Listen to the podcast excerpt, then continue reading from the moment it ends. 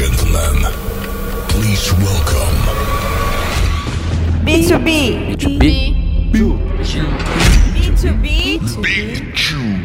B2B. B2B rocks. Let's go.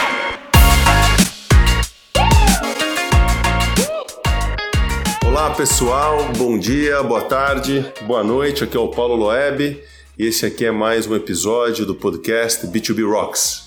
Hoje eu tenho mais do que um amigo, eu tenho aqui para falar com a gente um cara que, vou dizer que é o, o, o primeiro influenciador do livro que eu escrevi, o B2B Rocks. Eu estava no almoço com ele e ele é um autor de um livro super bacana, daqui a pouquinho ele vai contar. Ele falou: Cara, você já está na frente aí desse negócio há quase três anos, escreve um livro.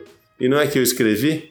Então eu estou aqui com o culpado por isso. Para quem leu, peço desculpa. Estou aqui com o Renato Mendes, meu grande amigo. Bem-vindo e obrigado pelo seu tempo.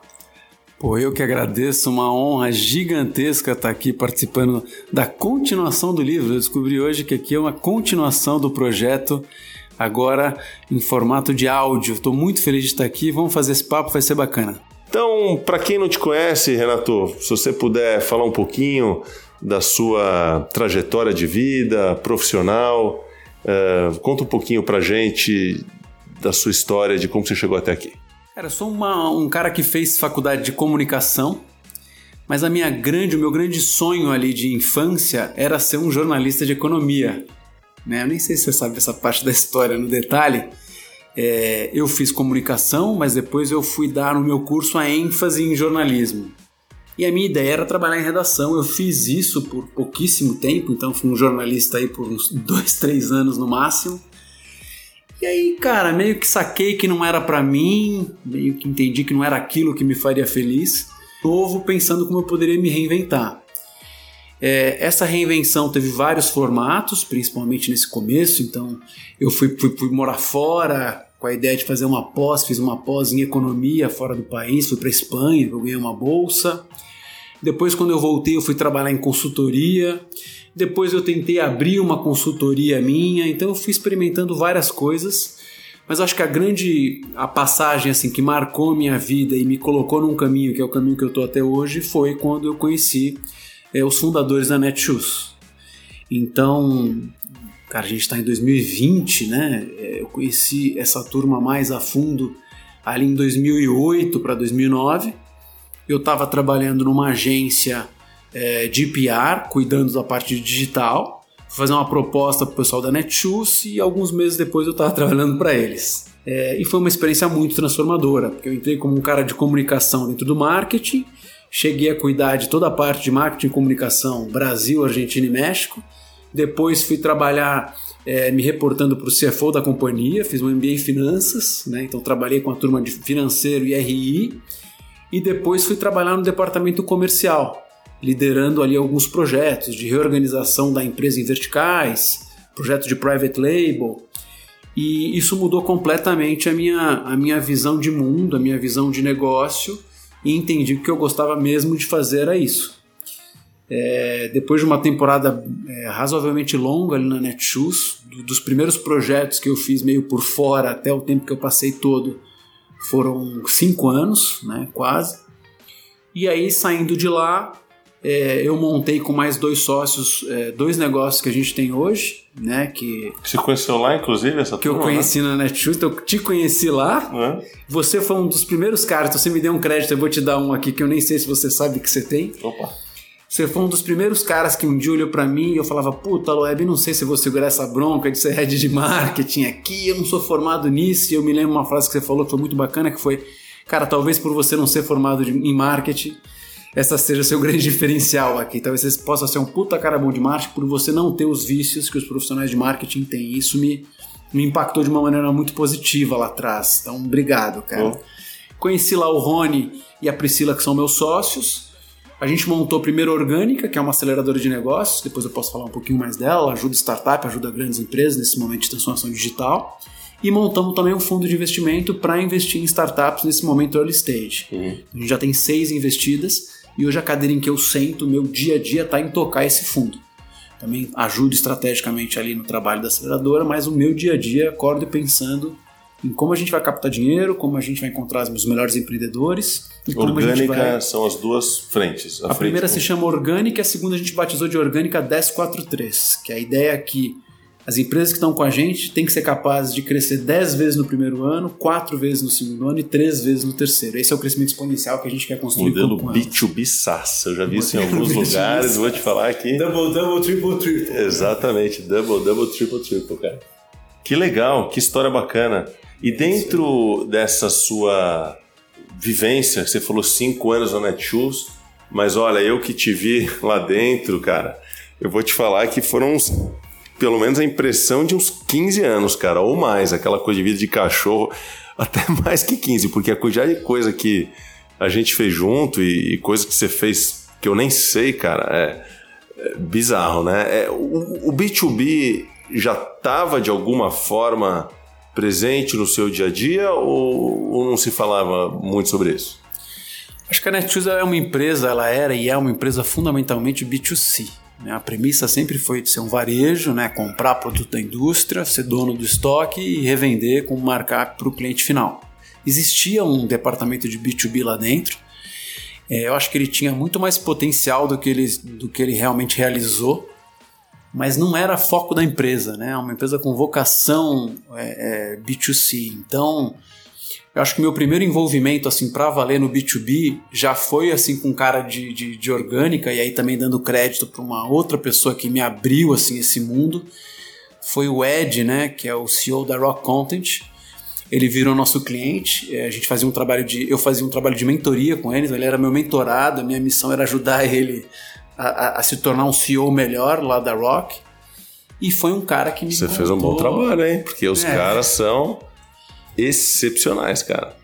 Eles são incríveis, cara. Acho que eu fiz 0,1% e o Ed fez. A transpiração dele foi 99,9%. Mas ele me abriu assim a cabeça para o que, que era uma venda B2B, né? uma entrega B2B, que era uma coisa muito processual. Né? A gente fala muito de processo, de divisão de tarefas, de cadência.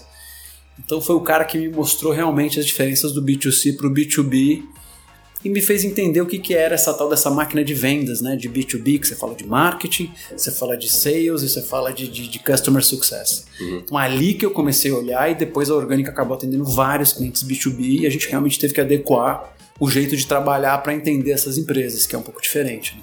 Hoje, então, das empresas que você atua, tem um grupo significativo de B2B ou é mais B2C? Ou você não faz essa diferença? Como que é?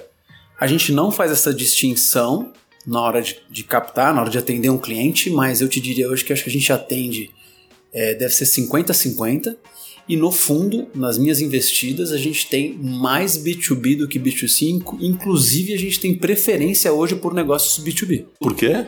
Acho que a experiência de Netshoes e os cases que a gente vem trabalhando, né, a nossa plataforma é digital e a nossa expertise está muito em cima de e-commerce e de vendas. É muito difícil, cara, você fazer um, um e-commerce B2C lucrativo no Brasil hoje. né? O custo de mídia é proibitivo, a operação é complexa, então é, eu tenho visto, acho que não somos só nós, eu tenho visto bastante gente evitado é, é, investir em negócios B2C, porque realmente são negócios muito difíceis de você fazer dinheiro na última linha.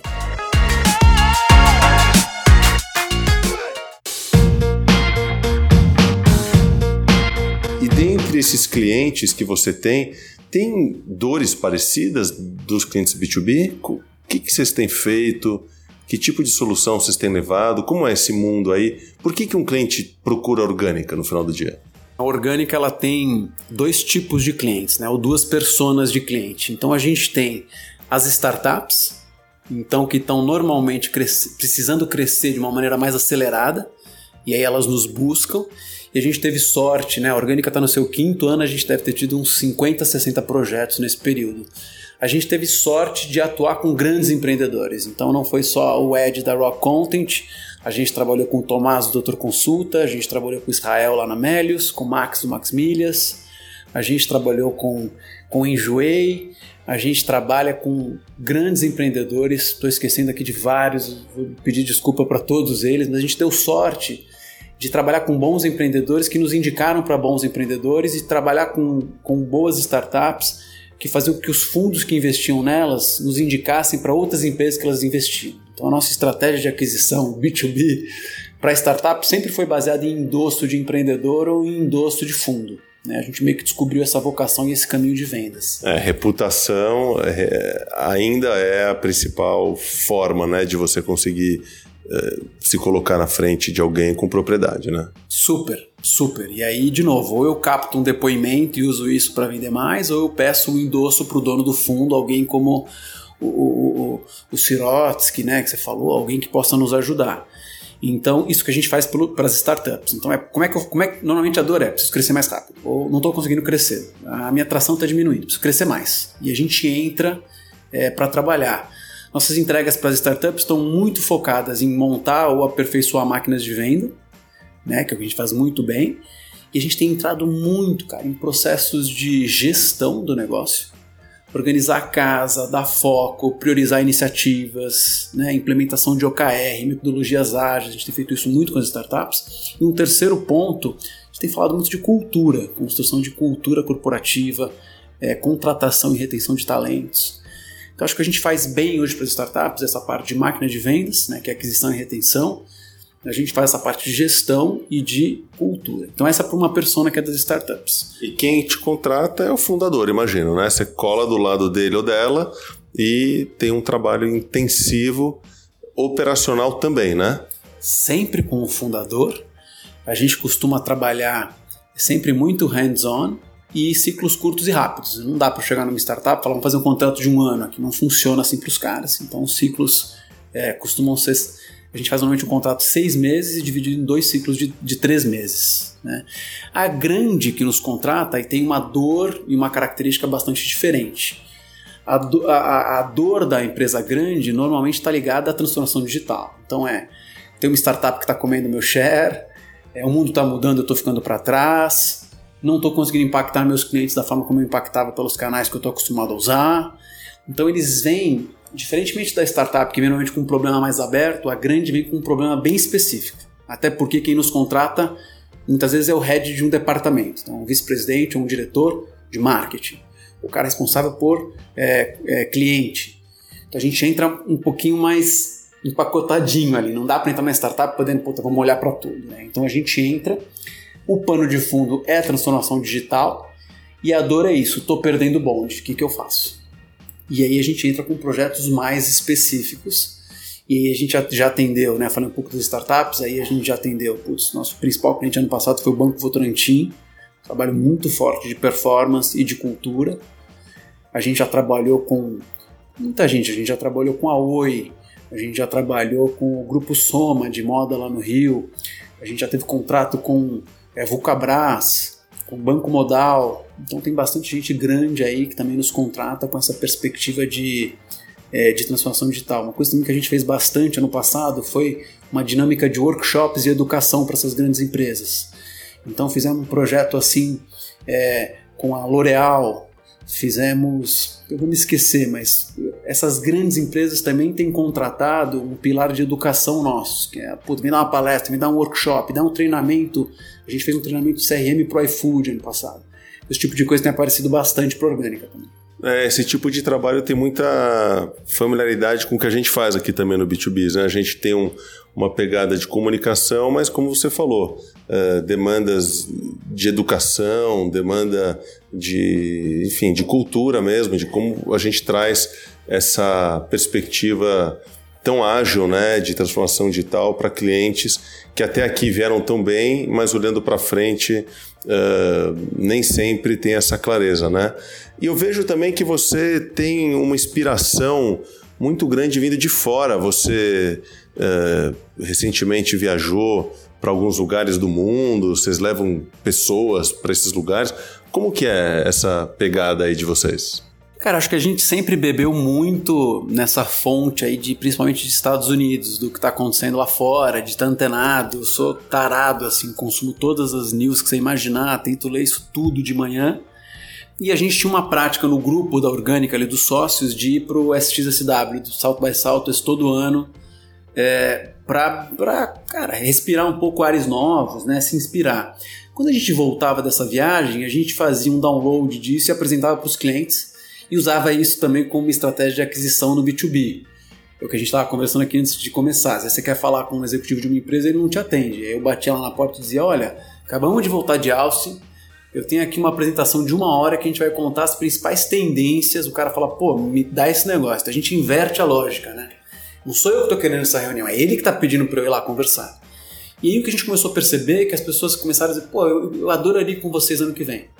Porque não é ir para Austin, é ir para Austin com a curadoria da orgânica. Acho que esse é o diferencial. A gente é muito bom em explicar como o festival funciona, como a cidade opera naqueles dias, que você tem que fazer a tua trilha para não se perder. A gente entende que esse é um braço que vai crescer muito, né? Curadoria para eventos no exterior. Interessante, né? Porque você está falando um pouco da captação do seu próprio negócio, né? Então, de algumas coisas que eu já ouvi, é, a reputação, né, de referência que outros clientes dão, você não falou diretamente, mas conteúdo, você falou de rock content, eu imagino, se você puder explorar um pouquinho o que, que vocês produzem, eu já, eu já vi entrevistas, eu já ouvi podcast, eu já vi artigos seu em 300 mil lugares, você falou agora de viagens, é, no, no, pilar conteúdo, o que, que vocês têm feito? É, como que é a abordagem de vocês para se posicionarem,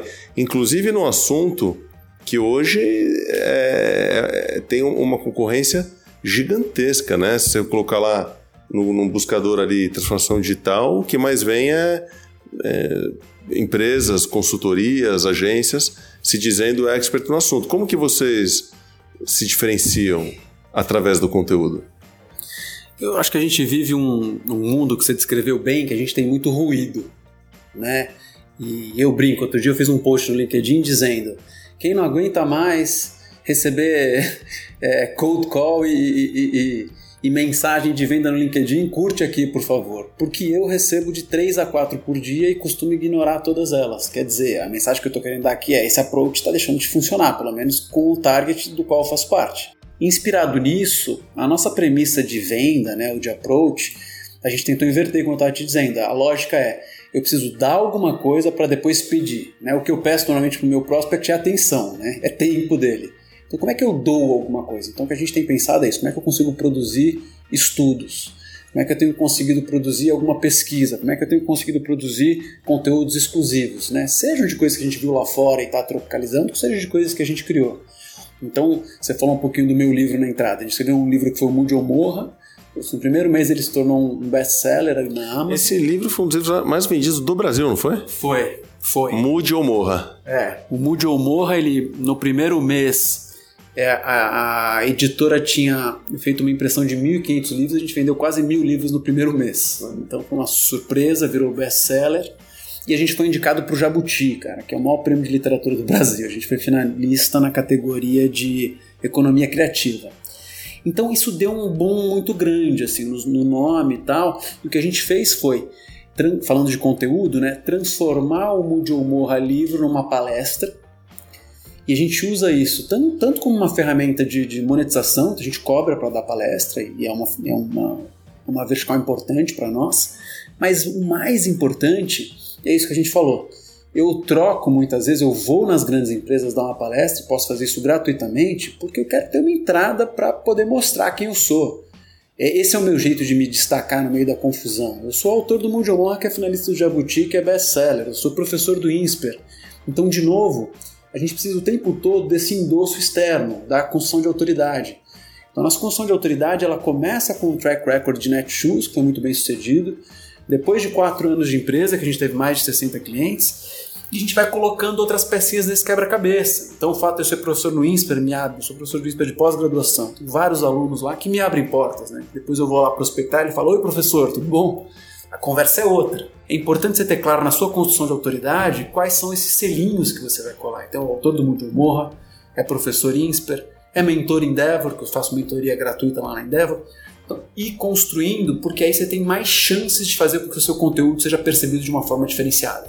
Olha que legal, né? O que você está dizendo é, no mundo de tanta turbulência, tanta concorrência, você encontra uma forma de se diferenciar E eu acho que, na verdade, acho não, tenho certeza que o trabalho que nós fazemos aqui no B2B com uh, o foco em conhecimento de um assunto pouco abordado, diferente do que você está mencionando, aqui eu tenho menos ruído porque tem menos concorrentes falando sobre B2B, mas por outro lado tem menos interesse também. Então, ao escrever o livro, a, enfim, a razão desse podcast existir é justamente atrair mais atenção para o assunto. Como tem pouca gente falando, espero que não só por causa disso, mas também por causa disso, o conteúdo espero que seja bom, a gente de uma certa forma acaba se destacando. Também participando de uma série de frentes, redes, universidades, no trade. Enfim, os clientes acabam chegando, né? Uh, então é interessante como esse seu ponto de dar antes de receber é tão importante e vale para quase que acho que todo mundo que está nos ouvindo aqui. Se você trabalha numa empresa de cimento, numa empresa de aço, numa empresa qualquer, pequena, média ou grande, B2B ou não, com certeza você pode, com essa reflexão que o Renato colocou aqui, oferecer algo antes de pedir. No caso aqui, claro, o podcast é uma entrega nossa, né? Eu estou aqui investindo o meu tempo, no meu conhecimento, no do Renato e de tanta gente legal que fala com a gente, uh, antes de pedir alguma coisa. Claro, eventualmente eu posso até marcar uma reunião, uh, mas acho que essa inversão que você trouxe é muito, muito legal. Bacana, um insight excepcional. É, e acho que tem exatamente essa é a nossa premissa e tem um outro lado da história que também é bacana. A gente está falando muito da perspectiva do emissor, né, do produtor de conteúdo. Também tem a perspectiva do receptor, de quem está nos ouvindo, por exemplo. Então, o trabalho que a gente faz é. Primeiro, eu penso numa perspectiva comercial, quem que são essas pessoas da orgânica? Como eu falei, eu falei bem abrangente, né? Tem startup e tem a, e tem a grande, mas a gente consegue descer muito mais no entendimento dessa persona, porque eu começo a mapear quais são os problemas que ela tem hoje. Né? Então vamos, vamos, vamos imaginar aqui quem ouve esse podcast, alguém que está trabalhando no negócio B2B, acabou de entrar, quer abrir e está buscando conhecimento. Então ela tem uma dor, um problema a ser resolvido. Aí, opa, legal, já entendi esse problema. Então na hora de produzir conteúdo a gente está pensando em como resolver esse problema. Mas esse cara ainda não me conhece, essa pessoa ainda não me conhece. Eu tenho uma estratégia para chegar até ele. Quando eu bato lá com a orgânica né, numa grande empresa que ainda não me conhecia, eu sei o problema dele, eu vou produzir esse conteúdo para tentar endereçar essa questão. E depois que ele me conhece, ele vai ter motivações, mas ele vai ter objeções a me contratar. Quais são as motivações? Aí eu vou lá e listo como que eu posso convencer esse cara que eu sou o melhor provedor desse serviço, dessa solução. Né? Então, tudo isso que eu te falei, tem o INSPER, tem os quatro anos, tem a NetWay, são meus argumentos, os meus claims. As credenciais. É, minhas credenciais. Mas tem também as objeções naturais que esse cara vai ter a mim, ou, claro. ou a FBs, a B2, B2B, né? B2Bs. É, e a gente mapeia isso também, né? Então, putz, que objeção que ele pode ter? Ah, nunca ouvi falar desses caras. Ah, não, orgânica é a turma de startup, né? Grande vocês não sabem fazer. Ah, não, FBs é boa do B2C. Não, calma. Então, eu costumo brincar dizendo o seguinte, hoje uma reunião de vendas para nós, ela é, ela é puro planejamento ela é processo, ela é zero improviso. Eu brinco com meu sócio quando a gente recebe uma pergunta que a gente já planejou que ela viria e a gente já ensaiou a resposta, pô, é golaço, entendeu? Pô, o cara fez três perguntas, as três eu já tinha planejado para responder. E eu faço essa provocação porque às vezes o pessoal acha que B2B vendas é assim, pô, bota o maluco lá no LinkedIn, o cara acha um e-mail, dispara, faz cold call, bota ele na rua. Cara, não é. Acho que vendas de B2B, o que a gente aprendeu nesses anos de orgânica é processo, é disciplina e é foco. É, a gente já falou em algumas é, entrevistas anteriores sobre inside sales, que é justamente isso, né? Você tem recurso limitado, tempo limitado, você não vai colocar o vendedor para improvisar na frente de um prospect, uh, porque isso custa muito caro, né? É, Renato, você falou das startups, eu estou curioso aqui, você falou que metade, é, de alguma forma, tem a ver com B2B. Você pode contar um pouquinho de quais são as empresas que vocês investem e participam?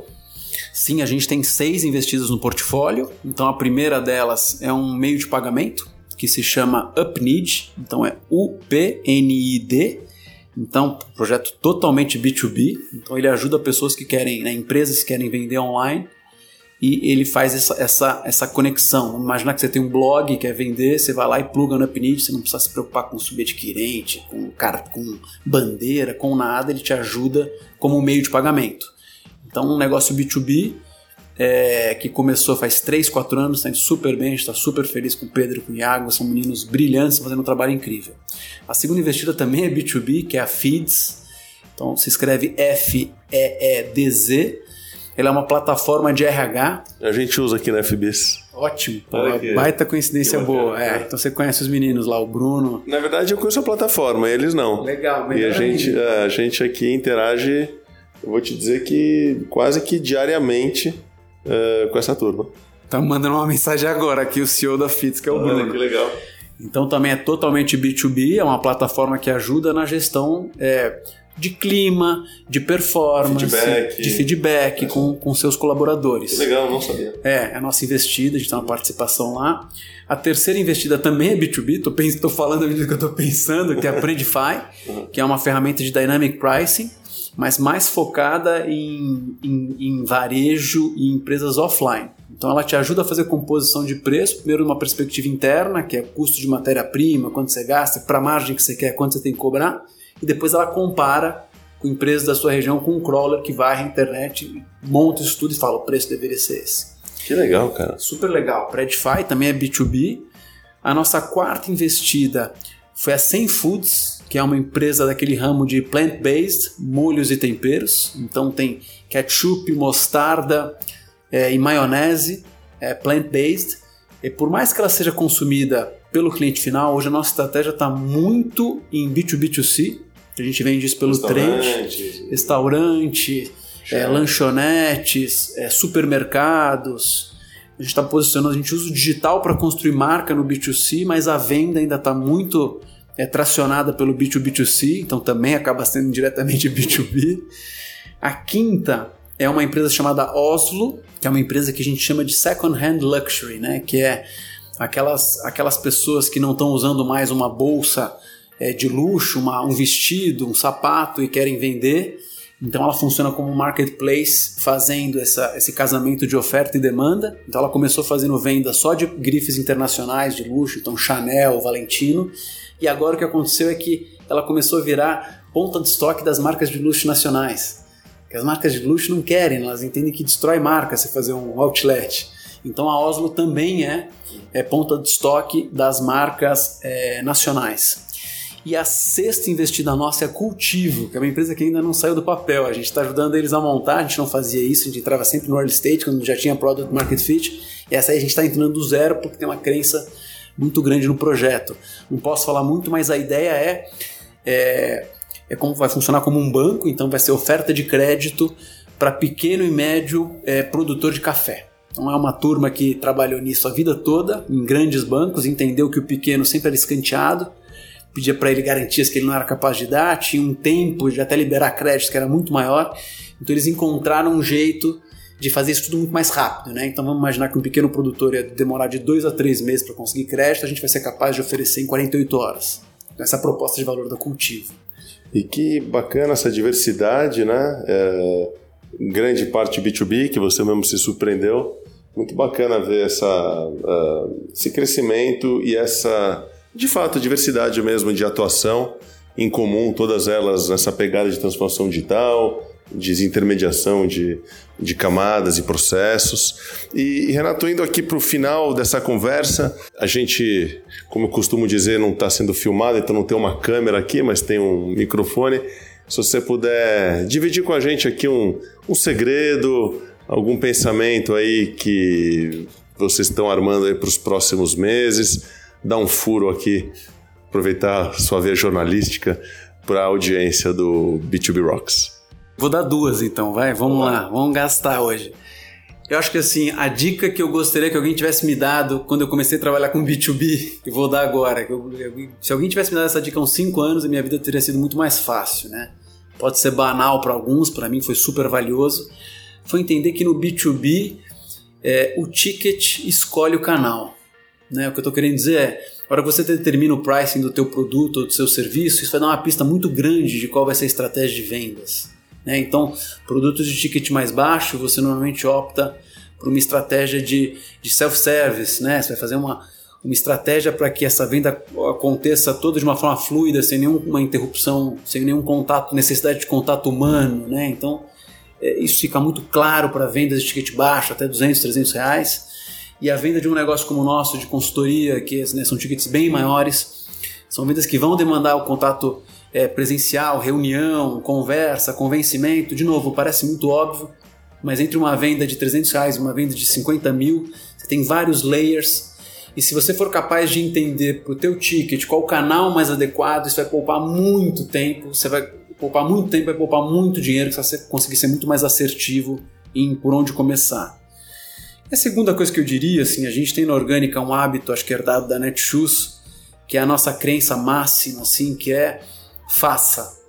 Né? Então, um pouco que eu te provoquei lá no almoço do livro, assim, eu vejo muita gente com muito potencial, esperando condições ideais para começar um negócio, e essa é a maior mentira que contaram pra gente, né? Cara, começa.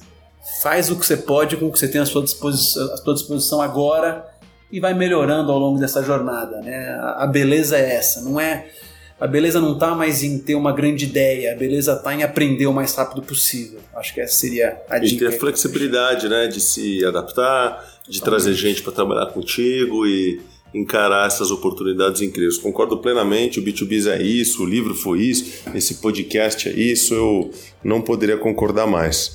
Renatão, muito obrigado, agradeço também a audiência uh, de todos, como sempre, dúvidas, críticas e sugestões, só mandar um e-mail para b2bis.fbis.com.br e eu vejo vocês, ou melhor, eu nem, nem falo, é, falo para vocês ou com vocês uh, no próximo podcast. Um grande abraço, Renatão, valeu! Valeu, Paulo Loeb, valeu, galera. Quem quiser falar comigo, renato.orgânica.digital. Abraço. Abração, obrigado. Tchau.